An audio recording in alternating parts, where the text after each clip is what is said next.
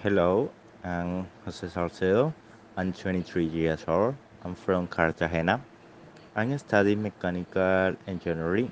Mm, I chose my degree because when I was a child, I always asking about everything about engineering work and, sciences. For that reason, I'm really passionate about the career.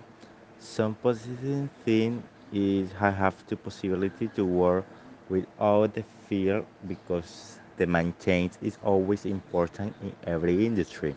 And the negative thing is that something is hard to stay in the same place.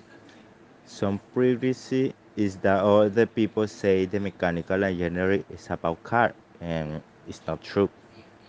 This engineering have too many mm, around the world, and the advice uh, the advice of want the advice for the people who want to study my degree is study hard and be passionate about the mathematics and other other